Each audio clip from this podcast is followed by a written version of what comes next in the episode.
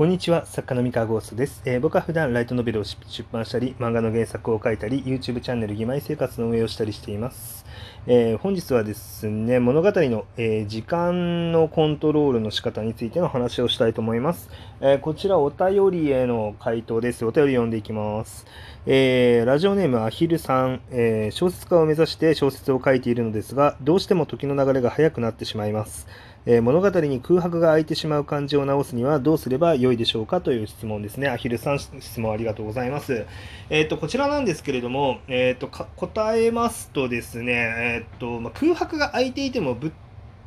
ちゃけてですね、あの、何の問題もないんですよね。え時の流れが早かろうが遅かろうが、その作品にとって適切なあの時間経過の流れなのであれば何の問題もないので、えー、そもそもこのアヒルさんが何を課題にしてるのかっていうのはちょっと僕にはよくわからないんですね。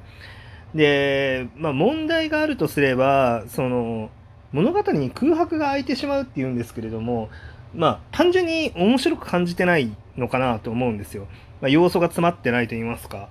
えー、でこう必要ないところを別に描く必要は全くなくてその作品にとって必要だったらその空白の部分は書くべきなんですけど、まあ、必要ないから省いてるんだったら、まあ、全然自信持って、まあ、これが一番面白い形なんだっていうのでいいんじゃないでしょうかと、ま思いますね。であのなんか何かしらですね適切な時間コントロールの仕方だったりとかどの作品にも共通する適切なタイムテーブルみたいなものが存在するってもしかしたら勘違いしてるかもしれないんですけれど、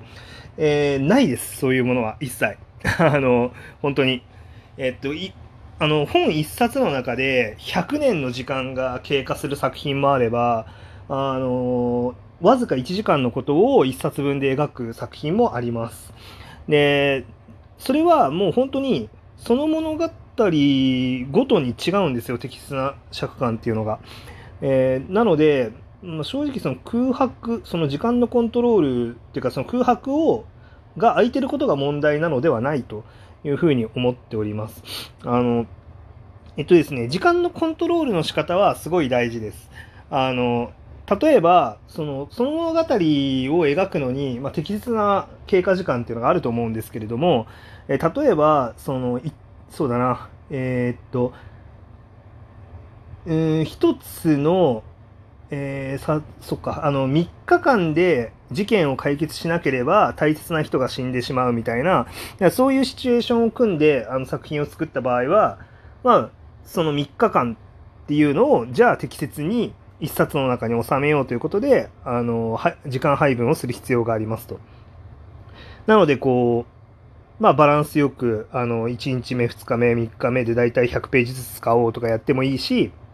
あの、1日目、2日目はもう50ページずつで軽く済ましちゃって、まあ、残りのあの最終日っていうのをなんか、あの、いろんなイベントを詰めたりとか解決編とかをやるから、ちょっと厚めに描こうとか、そういう描き方をしてもいいし、まあ、そこは好みですよね。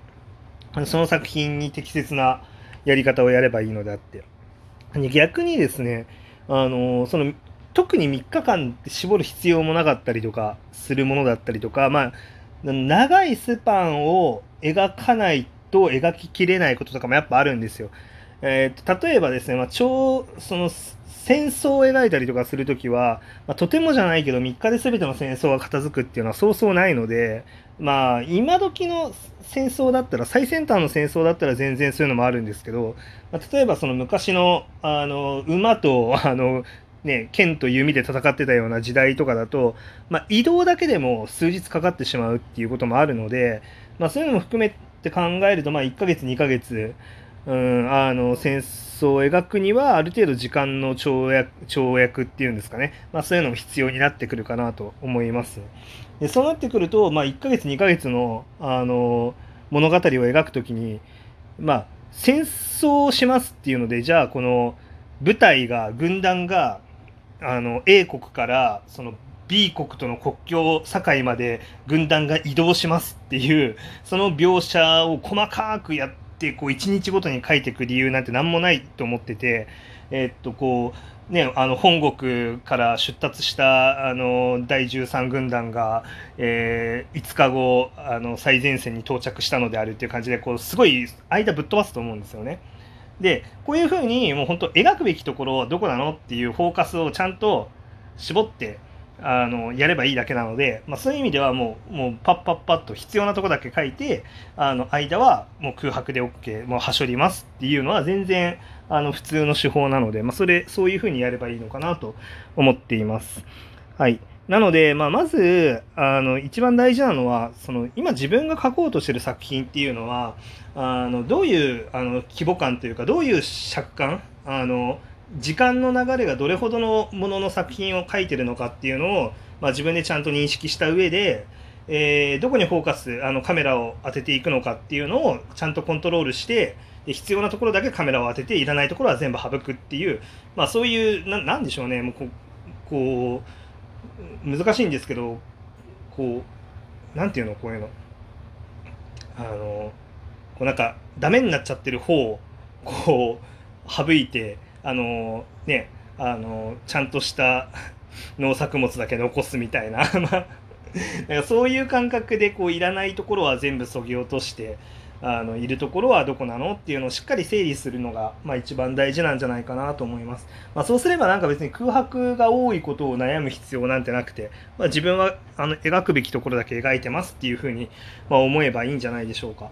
あのうん、そういう感覚でやってもらえればいいと思います。なんか、その、他の作品、あの例えばプロの作家だったりとか、まあ、他の人の作品が、あのこういう部分をよく描いていてこういう部分は描いてないっていうのと自分の作品にあの違いがあったり差があったりした時にあのプロの方が正しいんじゃないかって思ってあのこう合わせようとするかもしれないんですけれどもあのそういう感覚で多分ものづくりしてるとやっぱり自分のこう才能の限界に絶対蓋をしちゃうことになるのであまあ、自分が作りたいものとか、まあ、そのやりたい物語とかその面白いって思ってるシチュエーションだったりっていうのはもう素直にあの何が面白いからここを描きますあのこの部分は自分は描きませんっていう結構自分なりの切り分けをして描いていくといいんじゃないかなって思います。で実際にそれで自分なりの切り分けをして描いた結果まあその世の中の人から評価されない時はその時は自分で調整すればいいって思いますね。でその実際に作って評価される前からあのこれはダメかもしれないって言って決めつけてこうなんかこうあの評価されるまで世の中に出さないでおこうみたいなことやっちゃうとあの結局他の人と同じことをやるしかなくなっちゃうんですよね。あのすでに評価を受けてる人と同じことをやればまあそれはあの評価されますよ。あの評価されてる人と同じことをやれば同じような評価をされるんですけど、まあ、それだとまあそれでまあ本当に良ければいいんですけどあのなかなか突き抜けるっていうのはそれだと難しいと思うんですよね。で僕結構その作家さん若干ちょっと最近の流れで気になってるのがあのすでに敷かれてるレールだったりとか、まあ、その設定されてるルールみたいなのがあの、まあ、例えばウェブ小説だったりとかはこうやった方がいいっていうルールだったりとかあの新人賞作品はこうやるといいだったりとか、まあ、とそのプロがこうアドバイスしてるからこうがいいとか、まあ、なんかいろんな、まあ、なんかねあのこうこうした方がいいああした方がいいみたいななんかこうノウハウらしきものっていうのが世の中にたくさんあるんですけれども、えっと、今ですねなんか作家としてめちゃめちゃでかいヒットを収めようって思ったらなんかそういうのすっ飛ばして自分でこういう表現面白いよねって言って作って発表してる人がなんかやっぱ普通にその才能頭角を表してるんですよね。えー、例えばその小説一つとってもですねもう最近あの発売されたあの一般文芸というかソフトカバーの本で「あの変な家」っていうホラー作品があるんですけど、まあ、これが、えー、っとこうウェブライター、えー、おもころかなんかのウェブライターの右傑さんっていう人が、まあ、書いてるあの初小説みたいな感じなんですけど、えー、まあ、この方がその変な家っていうのはその YouTube でその方が、え15分ぐらいの動画だったかな30分近かったかなちょっと忘れたんですけどあのそこそこ長尺目のあの物語コンテンツとしてあの発表してるんですよね変な家っていう。で、動画を。で、そのバズった動画っていうのを原作にして、あの、右傑さん本人がその小説にして、で、こう、出したんですけれども、まあ、これがね、なかなか大ヒットしていて、えっ、ー、と、ツテアランキングとか見ても、発売から結構ずっと長らく書籍ランキングのあの上位10位以内ぐらいをさまよってるので、あのこの作品全然売れ続けてるのかなって思ってます。あの、アマゾンランキングでももう、あの、レビューが1000件とかついてて、まあ、レビューの高さは、まあ、正直 SNS でバズってた作品だから、あので、あと、ウキツさんって結構コアなファンがいる人なので、あの、レビューは高くなりがちではあるんですけど、まあ、それでもやっぱり売れてるからこそ、あの、高いレあのレビュー数があるので、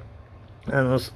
本当ね、あの、めっちゃ大ヒットしてるんですよ。でもこれって、この人って別に、あの、あれですよね、え新人賞を応募して受賞したわけでもなければ、えー、小説家になろうとかのウェブ小説を書いてた人なわけでもないです、ないんですよ。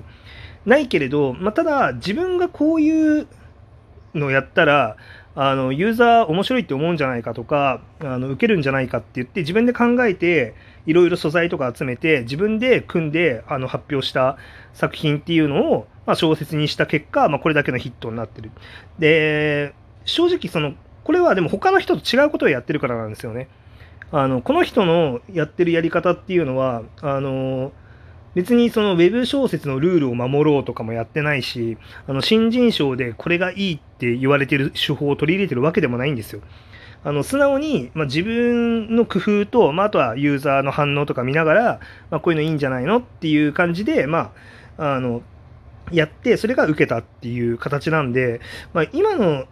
時代でこう突出しよう、突き抜けようって思ったら、まあ、多分そういうふうにあのやんないといけないと思うので、